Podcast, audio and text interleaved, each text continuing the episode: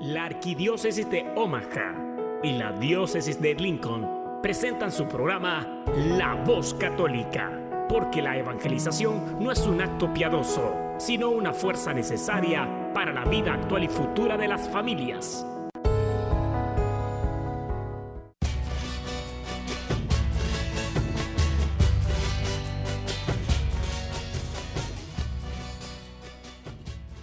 Hola, soy el arzobispo Jorge Lucas. Despónganse a escuchar la voz católica con un mensaje de fe y esperanza.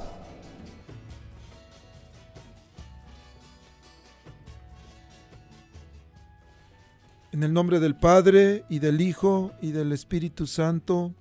Amén. Amén.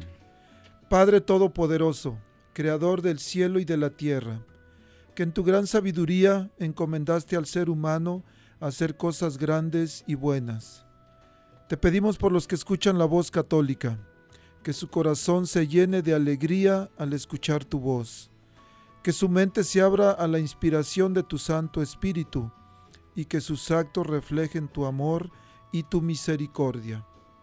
Que los que oigan tu voz te reconozcan, que los que te reconozcan te sigan, que los que te sigan te amen, que los que te amen te sirvan, que los que te sirvan te proclamen, que tu mensaje de fe y esperanza anime corazones abatidos, fortalezca corazones indecisos, acompañe corazones extraviados y sane corazones heridos. Te lo pedimos por medio de Jesús, tu Hijo amado, bajo la guía del Espíritu Santo y el auxilio de nuestra Santa Madre, María de Guadalupe. Amén. Amén. Muy buen año, queridos radioescuchas. Ah, buenos días también, por supuesto. Bueno, estamos aquí una vez más en La Voz Católica, el hogar de los católicos en la radio. Bueno, oiga, ya son las 10 de la mañana, por favor, levántense. Levántense que este programa de hoy vamos a dedicarlo a la fiesta de Santa María, Madre de Dios. Acabamos de terminar un año difícil, pero al mismo tiempo terminamos diciembre, un mes de muchas fiestas, tantas celebraciones. Y bueno, pues algunos todavía han de, andar crudos del fin de año, ¿verdad? Pero bueno, ya, ya, estamos año nuevo, tenemos que empezar cosas nuevas. Un saludote a, a todas las personas que están presos de su libertad en alguna prisión en Estados Unidos o en algún otro país. Aquellos también que están presos de miedo, de incertidumbre, de angustia por falta de trabajo, porque han sido contagiados del virus, porque están lejos de sus hogares, no pudieron visitar sus familias. Bueno, ánimo, ánimo que Dios está con nosotros. Hoy también celebramos la fiesta de San Basilio Magno y San, ya hasta se me olvidó el nombre, San Gregorio Nacianceno, mi tocayo. Este, pero bueno, esta mañana aquí, les digo, vamos a hablar sobre la Virgen María y tenemos aquí a un, gran amigo, el, su nombre es Bernardo Vázquez y vamos a, ¿qué tal si tú te presentas y dices quién eres, cuántos años tienes, casado, soltero, viudo, divorciado? Y que la gente, hay muchos que te conocen, pero hay muchos que no. Berna, buenos días, bienvenido. Hola, buenos días, Diácono. Es un placer. Gracias por haberme permitido, por esta gran invitación, la cual me permite estar con ustedes el día de hoy. Un saludo en sus hogares y en cada lugar donde tú te encuentres hoy en este día. Ah, gracias por permitirnos entrar en tu auto, en tu hogar o en cualquier lugar donde tú estés. A lo mejor todavía estás en camita. Wake up, wake up. Vámonos para arriba. Levantemos ese ánimo hoy en este sábado hermoso. Y gracias, Diácono, por la, por la bienvenida. Bueno, mi nombre es Bernardo Vázquez. ah, pertenezco a la Escuela de Evangelización, ahora Comunidad Siervos de Cristo Vivo, aquí en la iglesia de San Pedro. Bueno, soy casado, tengo cuatro hijos, una esposa maravillosa, unos hijos maravillosos, la cual una de ellas me acompaña el día de hoy, hola Mariana. Eh, y claro, no, no, es un placer nuevamente con este año nuevo que estamos comenzando, dado que el año pasado fue un poco, ¿cómo lo podríamos llamar? Ah, atrabancado, diferente. Eh, pero gracias a Dios estamos aquí, diácono. Ah, mil gracias por la invitación y claro, pasemos esta hora ah, bendecida, a la cual vamos a hablar de nuestra Madre Santísima, la Virgen María. Eh, no, simplemente al escuchar su nombre se me enchina la piel, ¿no? Eh, vamos a aprender un poco más de ella, de la fiesta que celebramos y de algunas otras cositas. Por favor, no le muevas, quédate ahí, súbele al radio, despierta a todos en casa y bueno, prendamos el ambiente, diácono. Ánimo. Bueno, ¿qué tal si para, para comenzar vamos a hablar de la Virgen?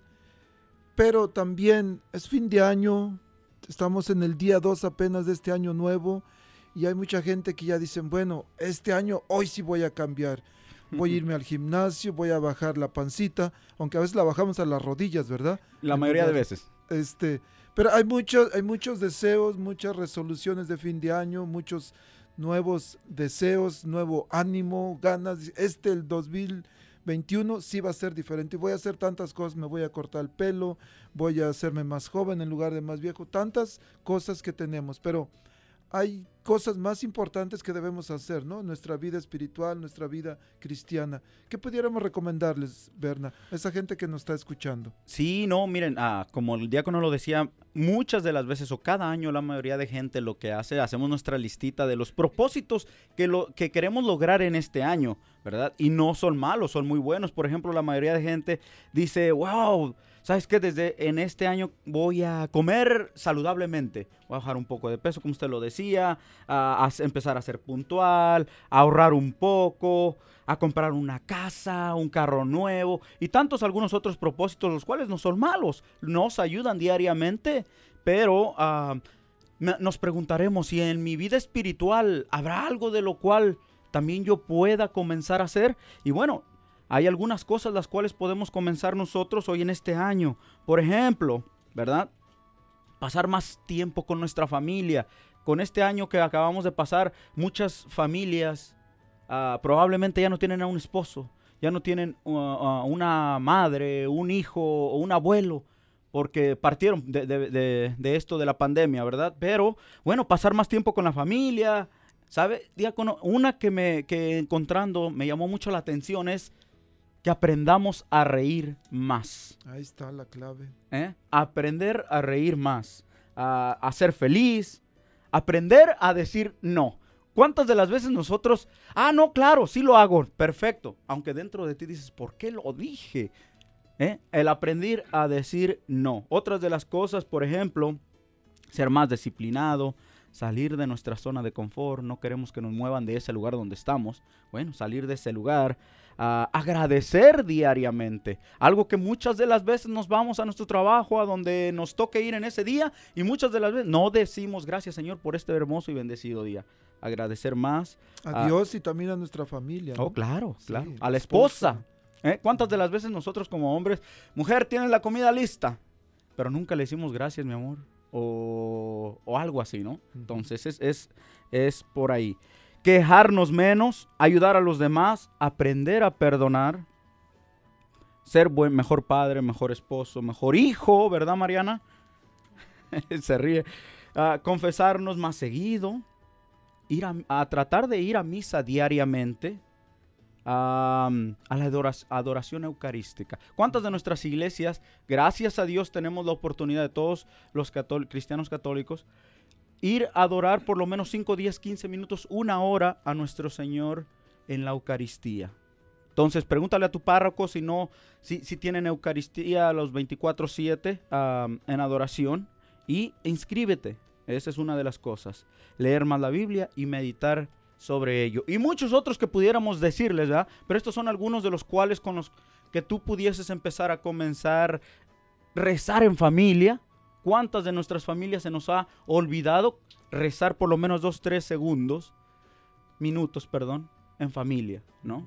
Entonces, bueno, comencemos por ahí y esperemos que nos ayuden estos propósitos y los saquemos adelante, diácono. Bueno, ya escucharon, queridos hermanos, hermanas que nos están escuchando, varios consejos ahí de nuestro querido amigo y hermano Berna. Bueno, Berna, dicen que los católicos somos aburridos, que la música siempre está uh, para dormirse. Para puro meditar. ¿Verdad? Pero no es cierto. Los católicos también son alegres, les gusta bailar y les gusta la cumbia, así como a los Oh, poblanos. Claro, ¿verdad? claro que sí. Bueno, Berna es de Puebla y en honor a él vamos a poner aquí una cumbia que se llama Cumbia de la Virgen María para ir preparando nuestros corazones con alegría para hablar sobre la Virgen María. ¿Te parece? Claro que sí. Bueno, Disfrútenla. Vamos a, vamos a hacer a un lado las sillas para que te eches una bailada. Uh, vámonos. Vamos, pues.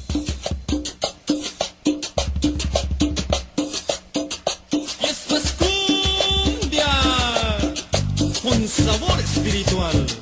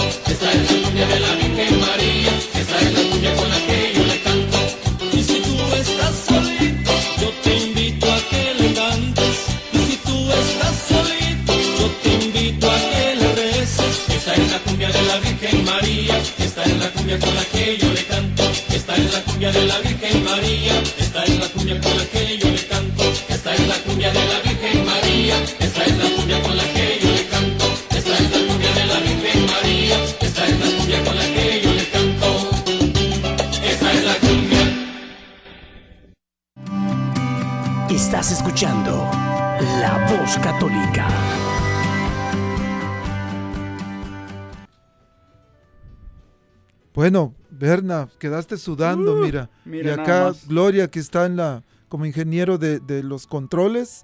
No, hombre, ya no sabíamos si estaba dándose la primera vuelta o la última. Pero gracias, Gloria. trompo. Gracias que siempre está aquí con nosotros, este, acompañándonos. Bueno, vamos a hablar ahora sí de negocios. Oh, adelante. Dijimos que vamos a hablar sobre la, la Virgen María. Y ayer, primer día del año, Sí. primer fiesta en el, en el año civil, eh, celebramos la fiesta de Santa María, Madre de Dios. ¿Qué significa esto, Berna? Sí, es una de las fiestas más antiguas que se celebra en nuestra Santa Madre Iglesia. Eh, investigando un poco sobre ello, ya desde los primeros años, ¿ah? desde los primeros años, eh, ya era una fiesta muy común en Occidente y en Oriente. eh, pero una, le, le, ah, le voy a leer un, un pasaje de los cuales encontré, desde cuándo ya se celebra y por quién fue proclamada, para que tengamos como la plataforma de, de donde vamos a comenzar en esto. Y esto fue en el concilio de Éfeso. Dice, el dogma de la maternidad divina se refiere a que la Virgen es verdadera Madre de Dios. Fue solemnemente definido por el concilio en Éfeso en el año 431. Tiempo después fue proclamado por otros concilios universales, el de Calcedonia y los de Constantinopla.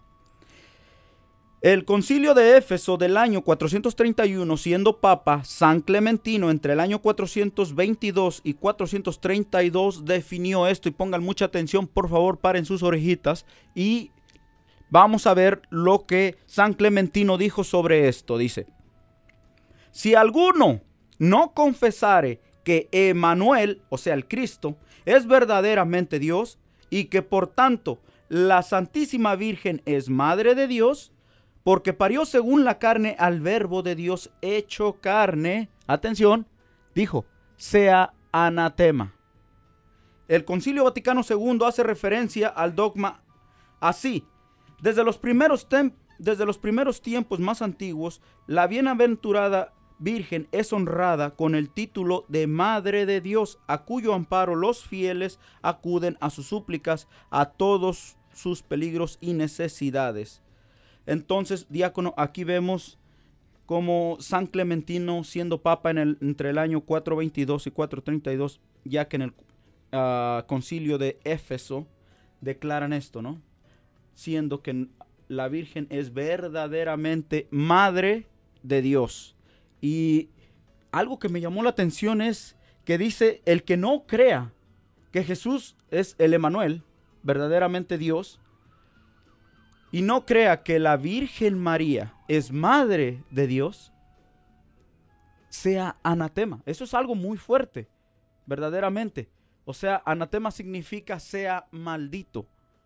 ¿Cuántas de las veces nos pasa esa, esa mm, palabra, ¿no? Anatema. Y no le ponemos tanta atención.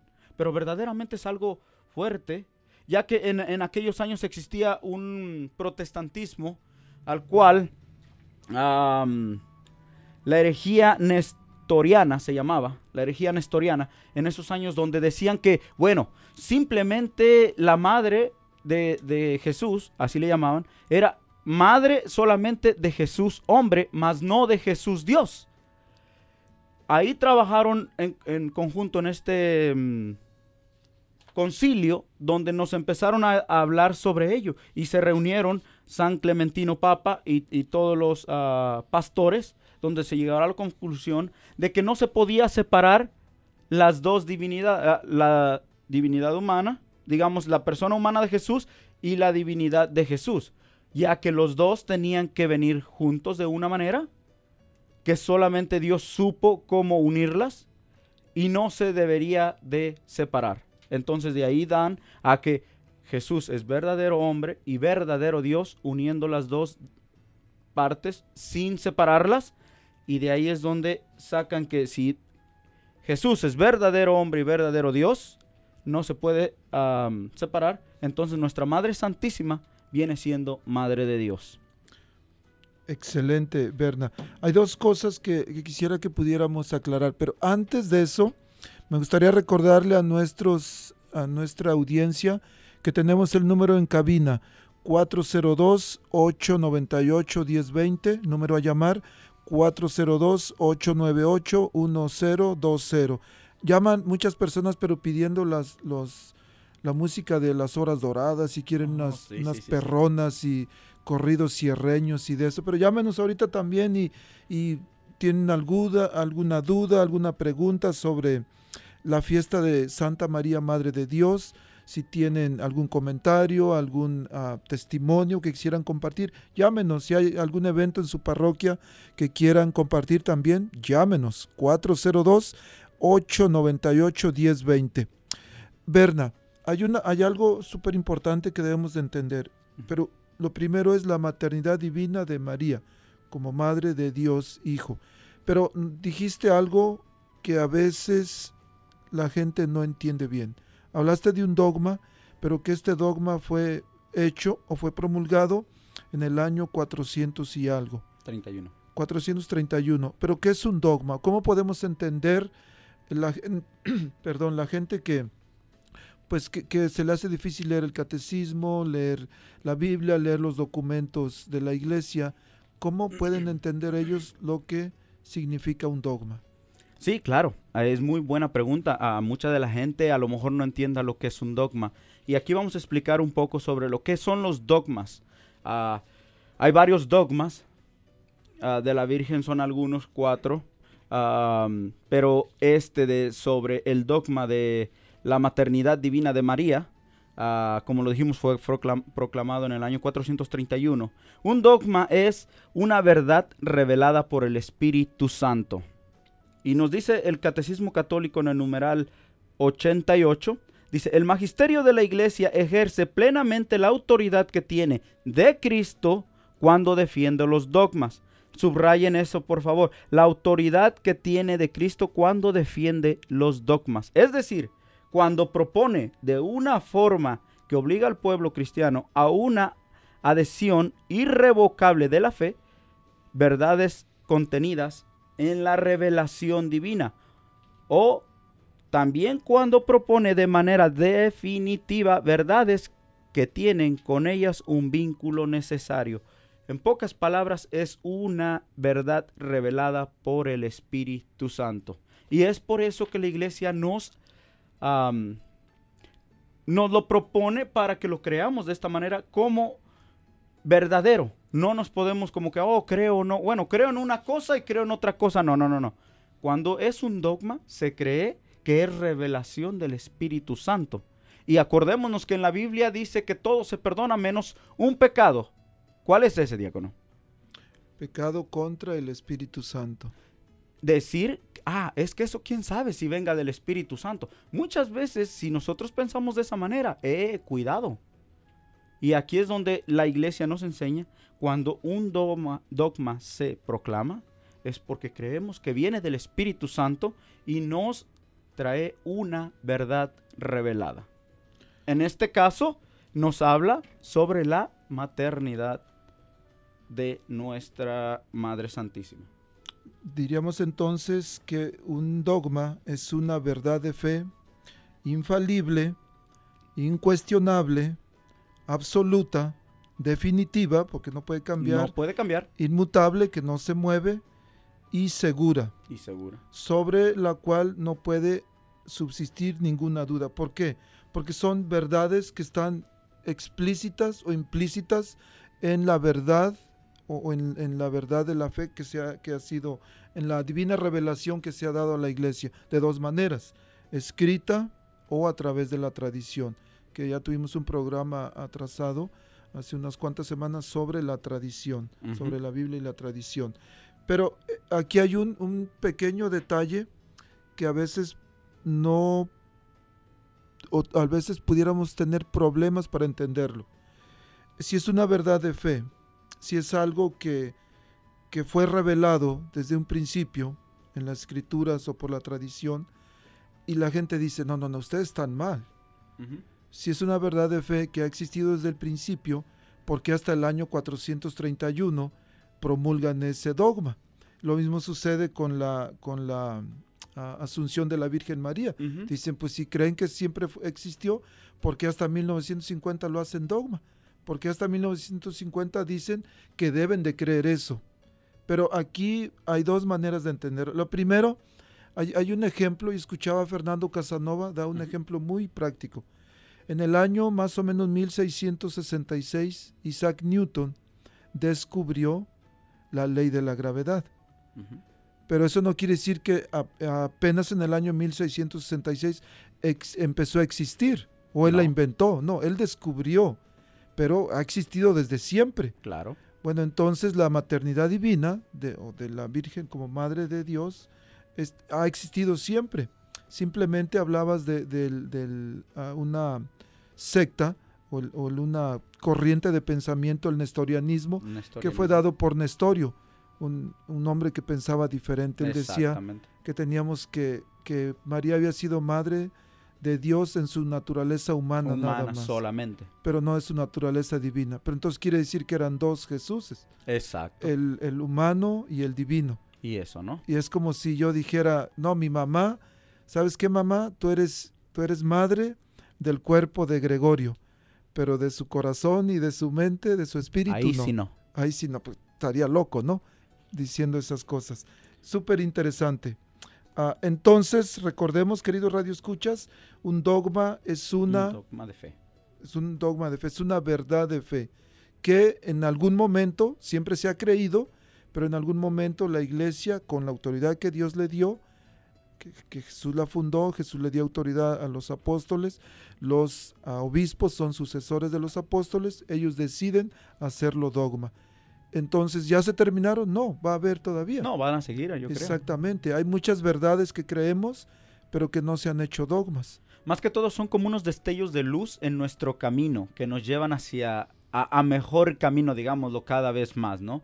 Entonces son esos destellos que nos van apareciendo en el camino, eh, los cuales gracias al Espíritu Santo se nos van dando, ya que mismo Jesucristo nos dice, me voy, no les digo todo, ni, ni nos dejó ningún libro escrito ni nada, pero dice, ah, adelante mi Espíritu Santo les dará destellos, ¿no? Nos dará destellos sobre ello. Y esos son algunos de los cuales, y si vemos desde los primeros padres de la iglesia, cómo ya nos empezaban a dar, ya que gracias, también tenemos que dar gracias por todos estos ah, personas que salieron, ¿no? Estos herejes, digámoslo así, que creían, pensaban distinto, porque de esa manera la iglesia nos ha venido enseñando sobre lo que es estos dogmas y cómo nosotros lo debemos de creer ah, gracias al Espíritu Santo. Entonces, bueno, eh, espero esto nos haya ayudado de qué lo que es un dogma y por qué estamos celebrando esta o cómo celebramos ahí la, la- este domingo, perdón, este domingo cómo vamos a celebrar a, a nuestra madre también agradeciéndole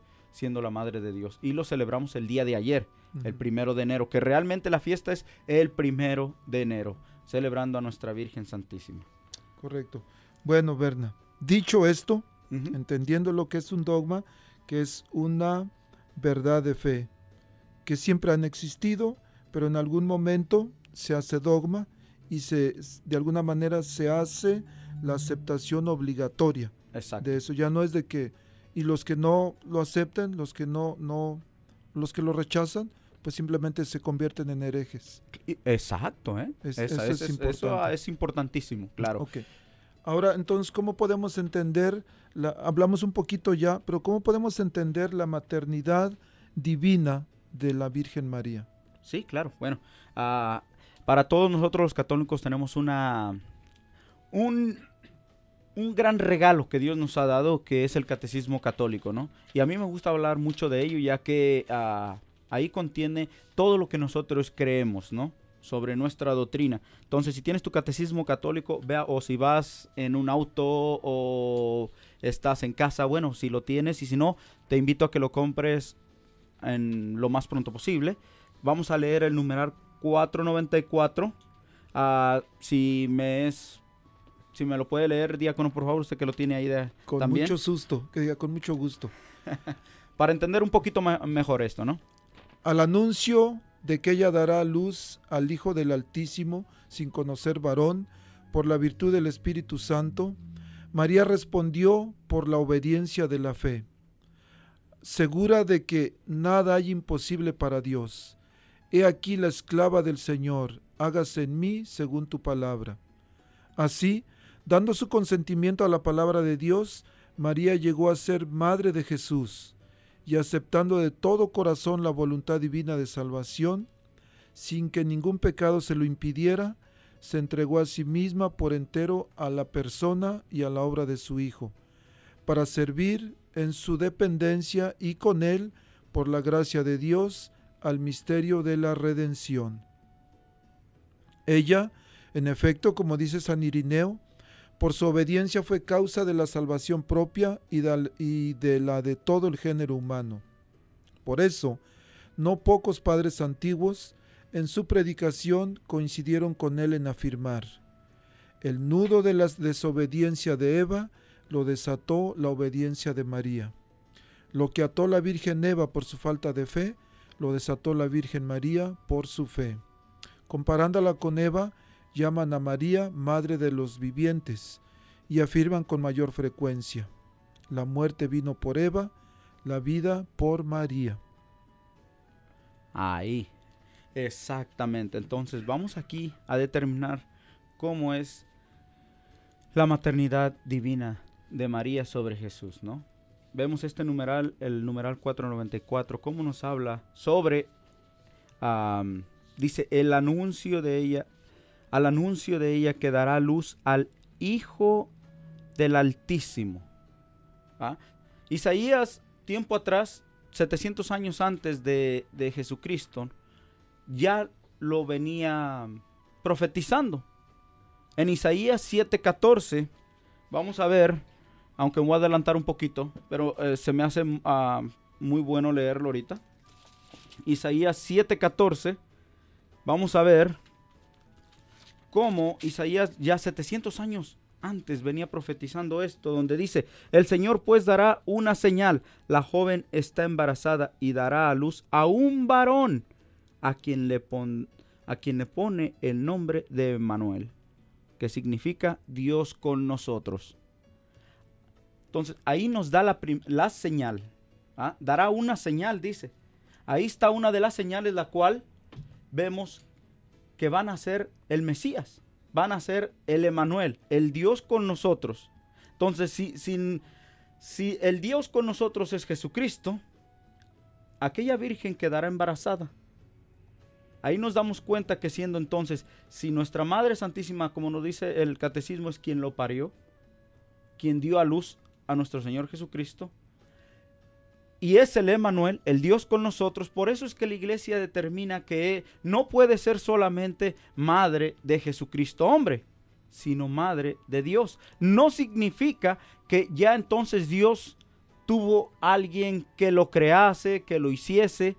No, a eso no vamos. Simplemente a que si Jesús es verdadero hombre y verdadero Dios, madre, nuestra Virgen María es su madre, entonces pasa a ser madre de Jesús hombre y madre de Jesús divino, ya que no es que lo estemos dividiendo, pero para que nosotros entendamos un poquito en casa, que Jesucristo es uno en, dos, en, sus dos divinidades, aunque no la podemos separar, que quede claro, no podemos separar la humana de la divina. Entonces, siendo de esa manera, dando a luz a Jesucristo viene, por eso es que nosotros le llamamos Madre de Dios. Y que quede claro, no porque se ha creado Dios o porque ya hubo alguien antes que Dios, no. Simplemente lo llamamos Madre de Dios porque también Isabel en, el, en, en Lucas 1.43 le dice cuando nuestra Madre Santísima la va a visitar. Y llega, ¿y qué es lo primero que clama Isabel? ¿De dónde a mí la madre de mi Señor? Dice. ¿De dónde a mí la madre de mi Señor que venga a visitarme? Y dice que el niño saltó de gozo, ¿no? Pero ahí nos damos cuenta, y todo el que entiende un poquito de Biblia, nos damos cuenta que cuando Señor se escribe con mayúscula, significa que está hablando de quién? De Dios. Entonces, ¿de dónde a mí la madre de Dios que venga a visitarme? Por eso es que nos dice el Catecismo Católico en el numeral 494 y nos habla sobre la maternidad de Dios. Y algo muy hermoso que, que leyó usted de San Irineo que nos habla, como dice que ah, por, por la gracia de Dios y el misterio de la revelación donde quedó a ver en su cumplimiento. ¿Dónde quedó? ¿Dónde quedó? Que la muerte vino por Eva y la vida entró por María. Algo que me, que me puse a pensar grandemente y digo, wow es algo muy interesante. Como, como para entender a María también tenemos que entender a Eva. Para que veamos que por un lado, por la desobediencia de Eva, pero por la obediencia y la fe de María, tenemos ahora la gracia de la vida. En, el, en la carta a los Romanos, capítulo 5, versículo 12, habla de lo que hizo Adán y lo que vino a hacer Jesús. Y si ponemos los nombres al revés, Adán, al revés, nada. Jesús se hizo nada para venir a salvarnos. Sí, y muchos lo llaman como el, el primer Adán a- Sí. a, a nuestro Señor Jesucristo. Y entonces, aquí estás diciendo que, que María fue como la primera Eva. Claro. Y Eva al revés es ave, ave María. Por eso pode- vien- viene, la Virgen María viene a contrarrestar lo que había hecho Eva. Sí. Y está en la Biblia. Génesis 3.15 Sí. está el, el- el- lo que llamamos el, el Protoevangelio. el protoevangelio. Dice, Dios le dice al, al- pues les dice a las dos, tanto a la serpiente como a Eva, pondré enemistad entre tu descendencia y su descendencia. Tú le aplastarás la cabeza, le dice a, a Eva, y ella te herirá el talón. Si relacionamos Génesis 3.15 con Apocalipsis 12, 12. pero especialmente el versículo 17. Génesis 3.15 habla de dos descendencias, la de la serpiente y la de la mujer, o dos simientes, dicen algunas traducciones. Ah, Apocalipsis 12.17, y empezando desde el 12, donde aparece, dice una gran señal, una mujer apareció en el cielo, vestida de sol, la luna bajo sus pies, está embarazada, va a dar a luz, otra señal aparece, un gran dragón, y quiere comerse el fruto de El la mujer fruto de la mujer. pero dice que esa mujer va a dar a luz a un, a un niño que regirá el mundo con vara de hierro. ¿Quién es? Pues Jesús. Jesús. Bueno, en el, en el versículo 17 dice que como el dragón no pudo contra la mujer, se fue a hacer el- la guerra al resto de sus hijos, es decir, a los que observan los mandamientos de Dios y guardan el Evangelio de Jesús. Entonces, ¿Y quiénes son esos? Exactamente, cualquier persona que guarde los mandamientos de Dios, que conserve el mensaje de Jesús, es automáticamente hijo de la mujer.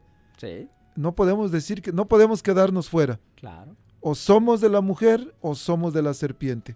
Sí, sí, sí. Solamente hay dos, hay dos este, dos simientes. caminos, dos cimientos. Dos, este, pero el Berna, hablaba, hablabas del- de la maternidad divina. Me llamó la atención algo que dijiste, que a veces podemos creer que la madre hace a los hijos. Tú tienes tu esposa y ella se llama Elvia Sí, y ustedes tienen juntos cuatro hijos. sí. Y aquí tenemos a Mariana, ¿correcto? Marian, Elvia es la mamá de Mariana, Sí, ¿sí o no? sí. ¿Sí, Mariana? Sí, dice que sí. ¿Elvia hizo a Mariana? ¿Sí o no? ¿Sí? ¿Sí? No, no, no, no. Que si la hizo, no, no, no. La parió, que es Sí, diferente. exactamente. Elvia la tuvo en su vientre, Elvia la, la cuidó, Elvia la dio a luz, pero Sí. ¿quién hizo a Mariana? Dios. Dios, exactamente. Entonces, cuando decimos que María es la madre de Dios, no estamos diciendo que María hizo a Dios, No, claro que no. que María tuvo en su vientre a un niño, fue engendrado un niño en el vientre de María, lo tuvo nueve meses, después lo parió y a ese niño nosotros lo llamamos Dios, Sí. Emanuel, Dios con nosotros, Jesús, Dios salva. Entonces eso no quiere decir que la madre hace a los hijos, quien hace a los hijos es Dios, Exacto. pero la madre es quien lo tiene y es la madre la encargada. Por eso llamamos a María Madre de Dios. No Sí. porque lo hizo, porque aquí es donde viene la contradicción. Algunos dicen, entonces ustedes están diciendo, ustedes católicos, que María hizo a Dios, pero no es cierto. Estamos diciendo que María tuvo en su vientre un niño al que llamamos Dios y es del cual no podemos separar. Hablas de Jesús tiene dos naturalezas, naturaleza humana. Dice, dice el, el Evangelio de San Juan capítulo 1, que en el principio existía la palabra y la palabra se hizo Dios. Y dice, y la palabra se hizo carne, Sí. se hizo carne en María y habitó entre nosotros. Y no lo hemos conocido, es cierto. Pero ahí es don- donde Dios se encarna en la Virgen María. Súper importante.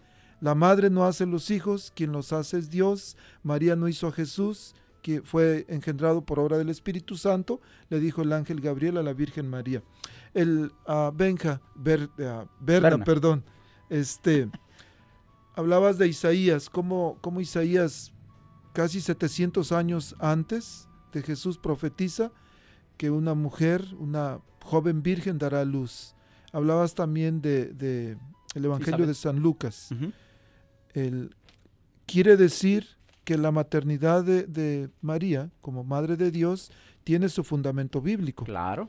Sí, sí, sí, claro. Eh, y lo vemos en, am, si quieren lo leemos o lo, Sí. lo leemos en Lucas 1, 41 al 43. Vamos a ver. Lucas 1, 41 al 43. Si tienen su Biblia a la mano. Lucas 1, 41 al 43. Y dice así. Al oír Isabel su saludo, el niño dio saltos en su vientre. Isabel se llenó del Espíritu Santo y exclamó en alta voz, bendita tú eres entre las mujeres y bendito el fruto de tu vientre. ¿Cómo he merecido que yo venga a mí la madre de mi Señor? ¿Cómo he merecido que yo venga a mí la madre de mi Señor? Palabra de Dios. Te alabamos, Señor. ¿Cómo he merecido que venga la Madre de Dios a visitarme? Imaginémonos aquel momento, ¿no? O sea, llena del Espíritu Santo Isabel, porque ¿qué hizo antes? Le toca el vientre, ¿no? ¿De dónde a mí la Madre de mi Señor? Le dice. Aquel mom- eh, llena del Espíritu Santo proclamando, ¿dónde a mí la Madre de Jesús, que es la Madre de Dios?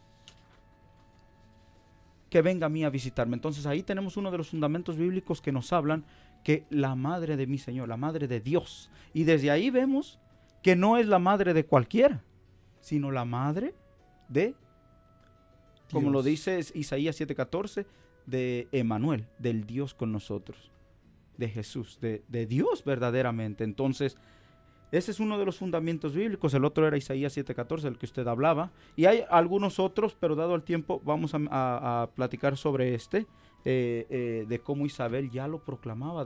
y más adelante que nuestra Madre Santísima sale con el Magnificat, ¿no? Con aquel salmo tan conocido en aquellos entonces. ah, mi alma proclama la grandeza del Señor y mi espíritu se alegra en Dios, mi Salvador, porque se fijó en su humilde esclava. Y desde ahora todas las generaciones me llamarán feliz. Bienaventurada. Bienaventurada. La mayoría, eh, realmente esta es una traducción mala la que acabo de leer, porque la verdadera traducción es bienaventurada. Y un día leía sobre la palabra aventurada, y aventurada quiere decir, wow, ah, va mucho más allá de lo que nosotros podemos entender. La bienaventurada. Entonces, bueno, ahí, ahí es am, uno de los fundamentos bíblicos que tenemos. Berna, hablaste sobre el Magnificat y sabemos que Martín Lutero, monje católico, Sí. el doctor Martín Lutero, inició la reforma protestante año 1518 más o menos. Pero él siempre creía, en, creía en la virginidad de María, creía en su maternidad divina y de hecho hay un, él hace un comentario al Magnificat, a esto que, que acabas de mencionar.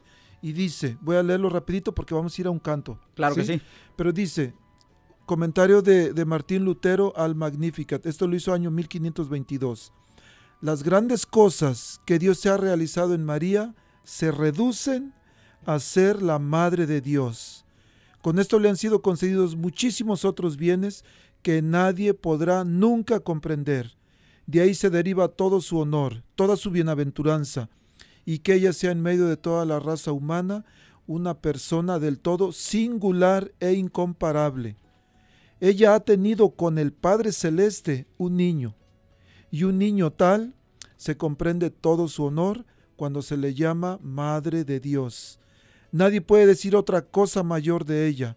Aunque uno tuviera tantas lenguas como follaje tiene la hierba, como estrellas el cielo o arena las playas, hay que meditar en el corazón lo que significa ser Madre de Dios. La gente ha concentrado toda su gloria en una simple frase, la Madre de Dios. María no desea que vayamos a ella, No. eso es algo importante, Eh. sino a través de ella a Dios. Exacto. Bueno, vamos a escuchar un canto, un Y, canto. y regresamos sobre eso muy importante. Sí, vamos a escuchar un canto que se llama Oh Virgen María. La salsa. las- Una salsita ahora. Y a bailar un ratito. Porque ¿no? María era alegre. Por ¡Vámonos! supuesto.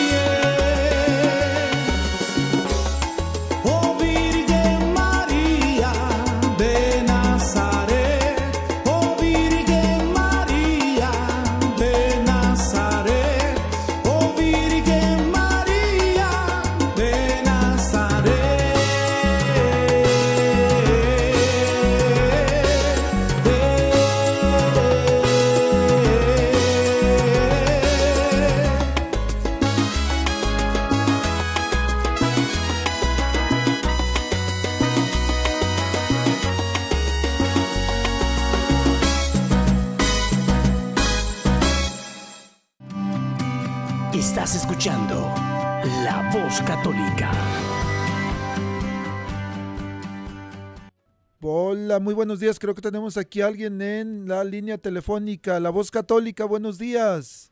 ¿Qué tal? Buenos días y feliz año. Soy Beatriz Arellanes, diácono. ¿Cómo está? Muy bien, Betty, gracias a Dios. Feliz año Gracias también para usted y para toda la gente que nos está escuchando. ¿Qué tenemos, Betty? Saludos, solamente que mientras los escuchaba, Bernardo, saber que está Mariana ahí, qué gusto escucharlos, de verdad. Gracias, Y, gracias. Igualmente. Gracias, Bernardo. Este, nada, solamente estaba recordando que San Juan Pablo II tenía una gran, gran devoción también a la Santísima Virgen y hay mucha, muchas cosas que él escribió, nos dejó un legado importante. Y, y también eh, Bernardo y Elvia, que son parte de nuestras familias en las escuelas católicas y tienen un hermoso testimonio para compartir. Eh, quisiera invitarlos para que nos acompañen en alguno de los programas de la voz católica que vamos a tener más adelante para que nos platican y, y, pues las familias, otras familias conozcan más sobre ustedes. Así que felicidades, qué gusto escucharlos y, y feliz año. Era, era el mensaje de hoy. Oh, mil gracias, mil gracias. Igualmente, no, con gusto, con gusto. Ya sabe que ah, si Dios no lo da, ¿por qué nosotros no dar también un poquito de, de nosotros? Y claro, con, con gusto usted nos deja saber y si es la voluntad de Dios, así lo haremos. Un saludo Gracias. para toda su familia y que Dios me la bendiga. Mariana- Igualmente, Mariana, Bernardo, ustedes. le dice que lo mismo. Y para nuestros radioescuchas, recuerden que Betty Arellanes es la encargada de inscribir a los niños hispanos en escuelas católicas. ¿Tienen alguna duda, alguna pregunta? Por favor, llamen, ella les ayuda de principio a fin. Su número a marcar es, Betty, 402 557 5570. 402 557 5570. Bueno, gracias Betty por su llamada, por compartir y sus buenos deseos para toda la gente que nos está escuchando. Eh, Berna, entonces es importante que nosotros mantengamos comunión con la Virgen María, porque dijimos, dijo Martín Lutero, María no desea que vayamos a ella, sino que a través de ella Sí. vayamos a Dios. Es importante que estemos en comunión con ella. Sí, claro, claro. Y el numeral en el Catecismo Católico 2673 y 2679, fíjense lo que nos dice rápidamente sobre esto. En la oración, el Espíritu Santo nos une a la persona del Hijo único en su humanidad glorificada. Por medio de ella y en ella, nuestra oración final nos pone en comunión en la iglesia, la, en la iglesia con la Madre de Jesús. Y en el numeral 2676 20 2679 dice, María es la orante perfecta, figura de la iglesia. Cuando le rezamos, nos adherimos con ella al designio del Padre, que envía a su Hijo para salvar a todos los hombres, como el discípulo amado nos acoge en nuestra intimidad. A la Madre de Jesús, que se le ha convertido en la Madre de todos los vivientes, po- podemos orar con ella y orarle a ella. Fíjese nada más. Entonces, estar en comunión con nuestra Santa Madre, como lo dijo Martín Lutero, ya que ah, las oraciones y por medio de las oraciones de nuestra Madre Santísima, ¿quién nos va, quién va a pedir mejor ante nuestro Señor si no es la que mejor conoce a su Hijo, que es nuestra Madre Santísima? Estar en comunión con nuestra Madre Santísima es un gran regalo que Dios nos da. Si alguien, si hay alguien que está palanca Oh, Dios, hija de Dios Padre, madre de Dios Hijo, esposa de Dios Espíritu Santo.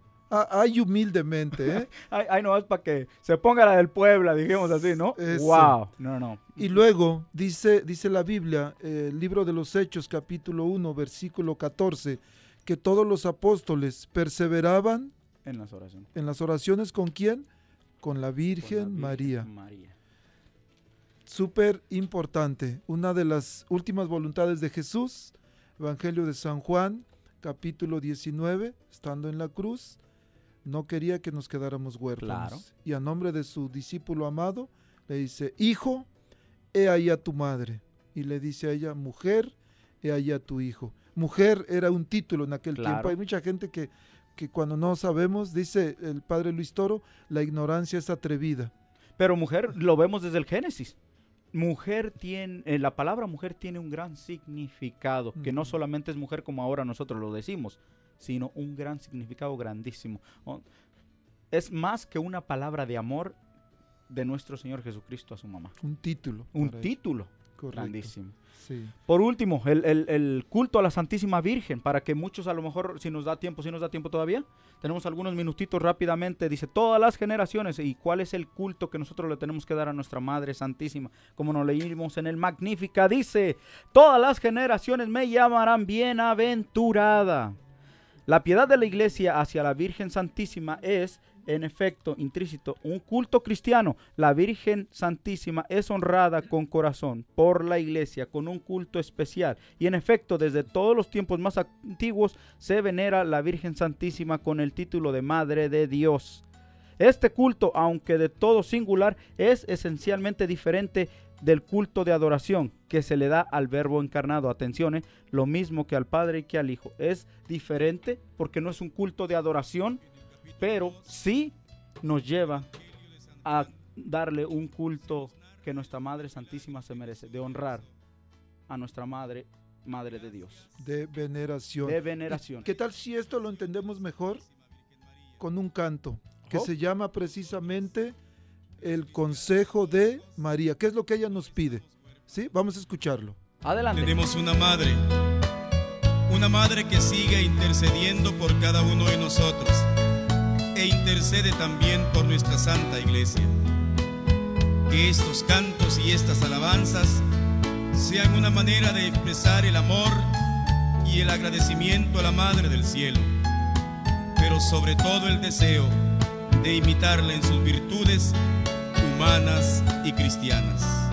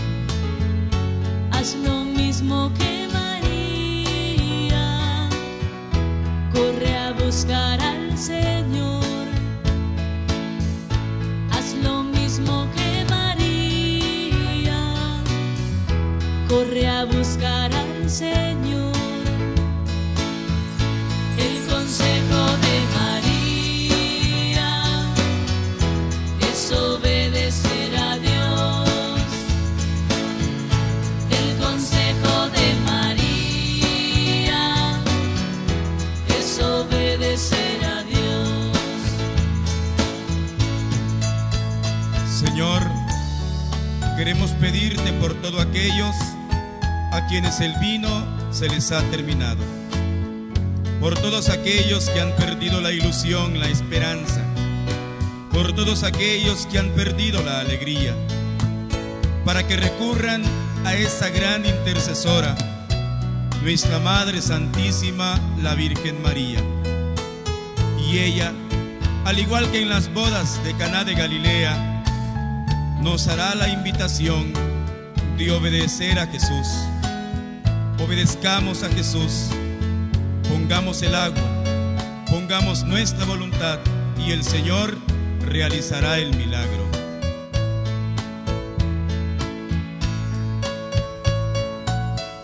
Gracias Jesús por esos milagros que hoy sigue realizando. Si se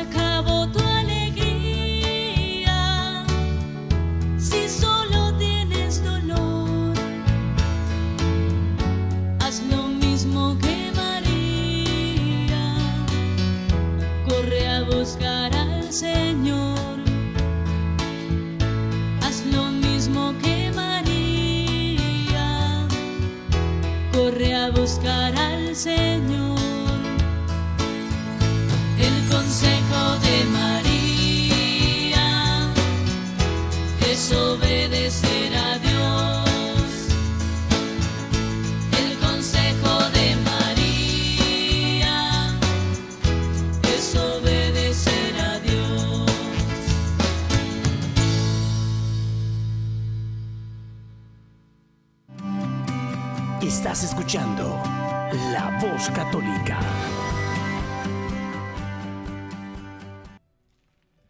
Continuamos y creo que tenemos una llamada más. Hola, La Voz Católica, buenos días.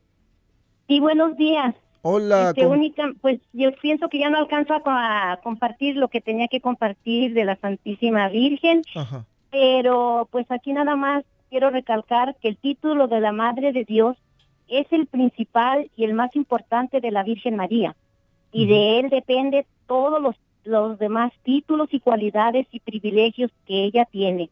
Correcto. Los santos uh, muy antiguos dicen que en Oriente y Occidente el nombre más generalizado con el que los cristianos llamaban a la Virgen era el de la Madre de Dios. Correcto. María, Madre de Dios. Y pues pienso que se terminó el tiempo. Muchas gracias por, por- porque me, dejaron compartir, pero quería compartir un poquito más, pero ya no alcanzo. Muchas gracias. ¿Y Muchas gracias. ¿Usted es Y doña? feliz año nuevo. ¿Usted es doña? Ujú. ¿Doña Leonila? Sí, soy doña Leonila. Doña sí. Leonila Herrera, un saludote y un saludo a, a mi tocayo también. Que Dios la bendiga. Gracias por compartir.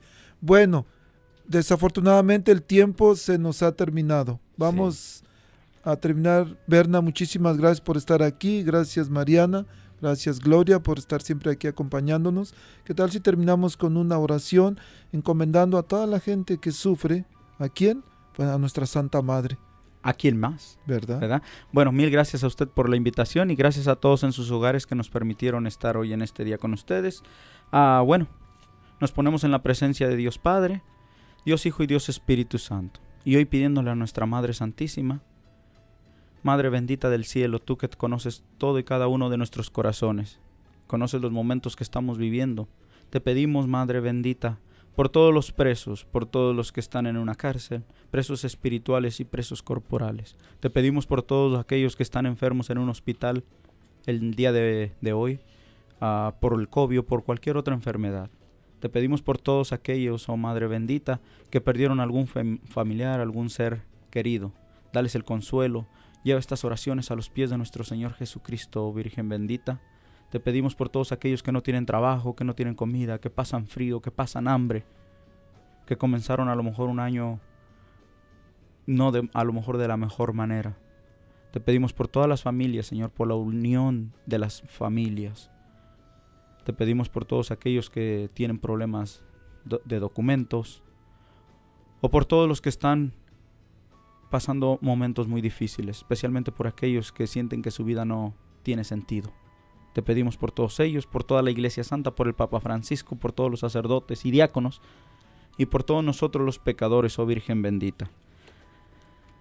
Ruega por nosotros, pecadores, ahora y en la hora de nuestra muerte. Amén. Pidiendo a María que nos ruegue por nosotros, nos encomendamos pecadores y nos dirigimos a la Madre de la Misericordia y a toda, a la toda santa, nos podemos en sus manos ahora, en el hoy y en nuestras vidas, y nuestra confianza se ensancha para entregarle desde ahora y a la hora de la muerte, que esté presente en esa hora, como estuvo en la muerte en cruz de su Hijo, y que en la hora de nuestro tránsito nos acoja como Madre nuestra, para conducirnos a su Hijo amado al paraíso. Te lo Amén. pedimos, oh Virgen Santa, que lo lleves al- a, los pies de nuestro Señor Jesucristo. Y Padre, todo esto te lo pedimos en el nombre de Cristo nuestro Señor. Amén. Amén. Bueno, queridos Radio Escuchas, el miércoles retomamos nuestras cápsulas de fe, cápsulas de alfabetización, de aprender a leer Biblia y catecismo. Vamos a estar hablando sobre los tipos de oración, cómo podemos orar o cómo debemos orar, ¿ok? Y la próxima semana tenemos la fiesta, el no este no mañana, sino el próximo domingo la fiesta del bautismo de nuestro Señor Jesús. Y la próxima semana, por supuesto, vamos a estar hablando sobre esta fiesta, el bautismo del Señor y cómo podemos ah, de alguna manera relacionarlo con nuestro propio bautismo. Que Dios los bendiga a todos, que tengan un excelente sábado y nos reunimos todos juntos mañana en la mesa del Señor, la Santa Misa. Gracias, Berna. Igualmente, gracias y nos estamos mirando. Gracias. La Arquidiócesis de Omaha y la Diócesis de Lincoln presentaron su programa La Voz Católica, porque la evangelización no es un acto piadoso, sino una fuerza necesaria para la vida actual y futura de las familias. Gracias por escuchar la voz católica.